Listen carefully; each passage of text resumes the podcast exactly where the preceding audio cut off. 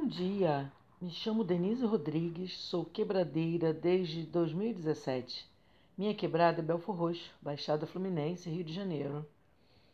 Quero, em primeiro lugar, agradecer ao Que Potiguar pela oportunidade de tamanho conhecimento e troca que nos foram oferecidos, de um aprendizado riquíssimo sobre o nosso Brasil.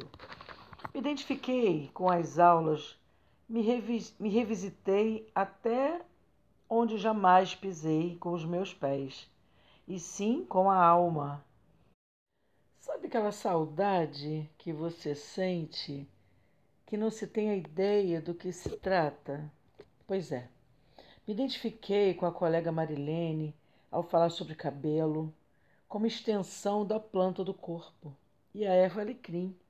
Meu lado preta amou, muito embora viva de cabelo preso e coque cada vez maior. A sensação dos meus cabelos nas costas é muito prazeroso. Daí a sair nas ruas com minhas madeixas ao vento é bem complicado. Viajei na fala da professora Teodora de Araújo ao citar Descartes. Penso, logo existo.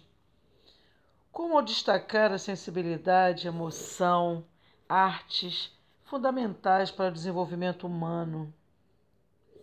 De desenvolvimento esse como um ser holístico e não somente racional.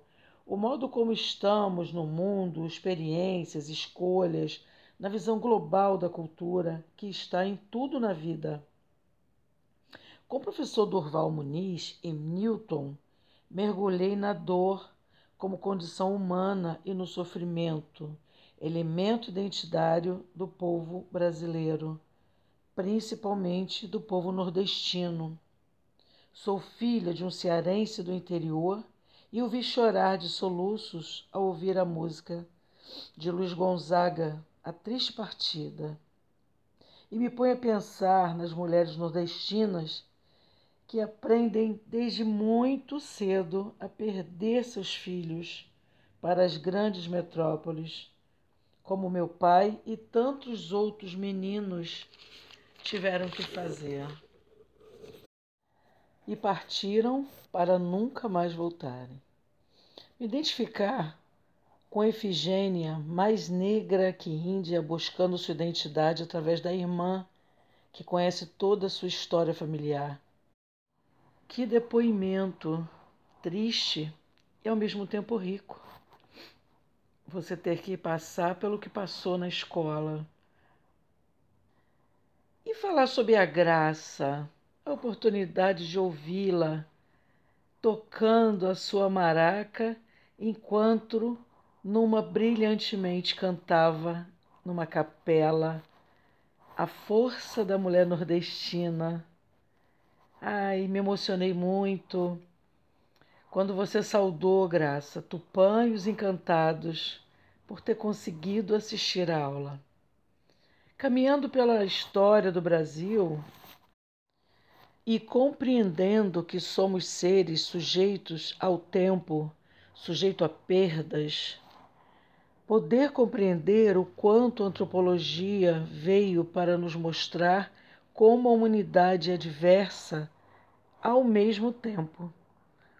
Poder compreender o quanto a história do Brasil foi atravessada por histórias de muita dor, matança, sofrimento, agressão, dor, sofrimento de uma forma geral, matança de indígenas, tanto física quanto simbolicamente, a escravidão, a chegada de navios negreiros com doentes e seres humanos saudáveis sendo vendidos como coisas ter a nítida percepção que a sociedade foi fundamentada na tortura estrutural, torturando seus corpos desde, sua, desde a sua instalação, onde os senhores podiam tudo, inclusive matar.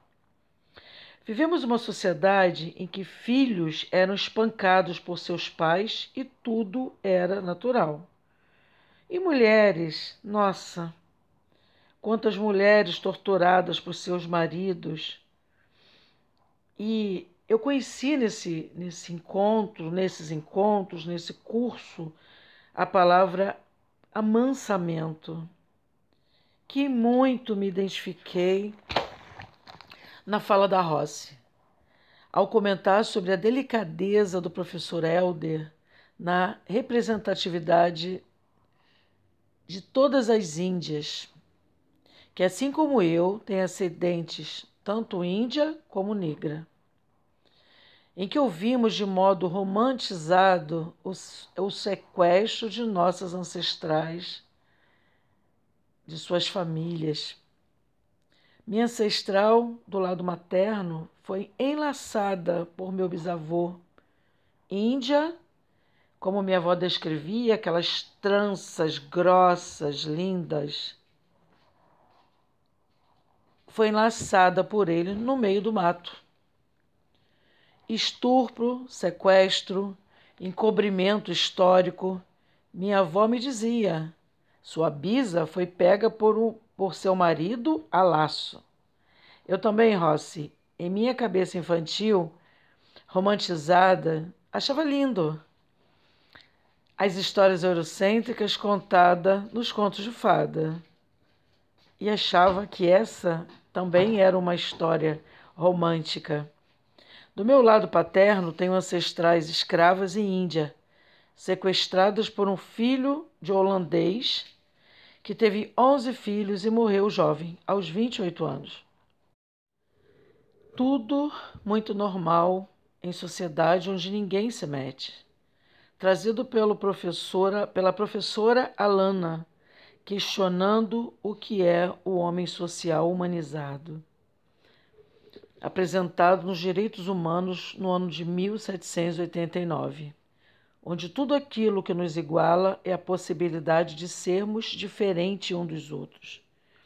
Em uma sociedade que somos completamente programados, de uma geração a outra você não herda nada você não herda sua capacidade de sobrevivência. É necessário ser transmitido. Nós temos direitos de escolhas. A racionalidade, ela é universal.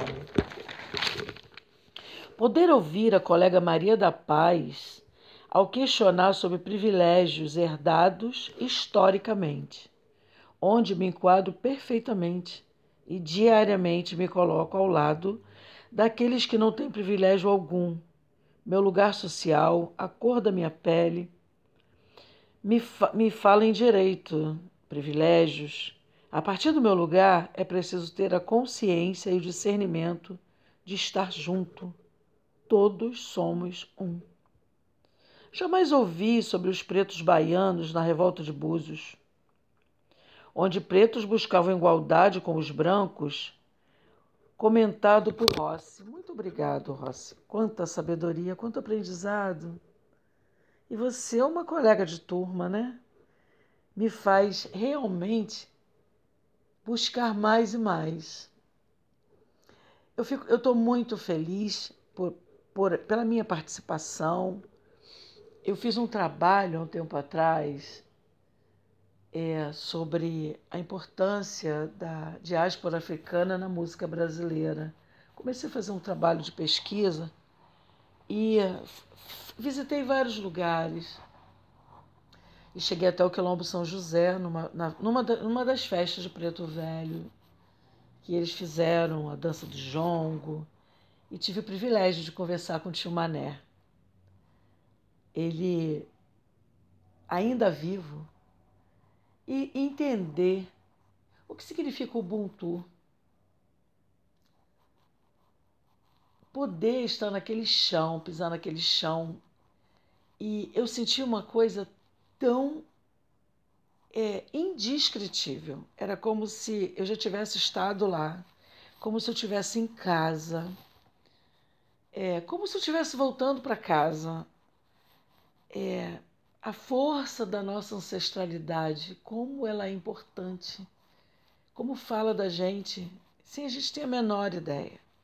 Eu venho me, me construindo é, de um tempo para cá, tipo assim, juntando os cacos, sabe?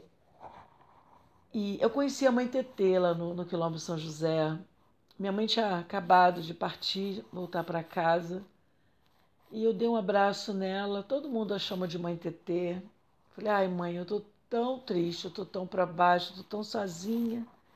E ela me deu um abraço tão gostoso e falou: Minha filha, não seja por isso, tá aqui a sua mãe. Ela nunca tinha me visto. Me convidou para passar uns dias com ela, tomar banho de cachoeira. E até hoje eu não consegui. Não depende só de mim. Ou pelo menos eu achava até hoje que não dependia, né? Então é contar essa história, é esse privilégio de participar desse, desses encontros e poder me revisitar. Muito, muito, muito obrigada a todos os envolvidos. Roa, obrigada muito especial para você, que, como sempre, né, muito dedicada, muito determinada, que não deixa passar ninguém, essa mãezona tão querida. Obrigada, obrigada a todos os professores, a toda a coordenação. Muito obrigada, o quê? do Rio de Janeiro, muito obrigada, Potiguar, muito obrigada. É com muita gratidão que eu encerro a minha fala neste episódio da minha vida. Gratidão a todos.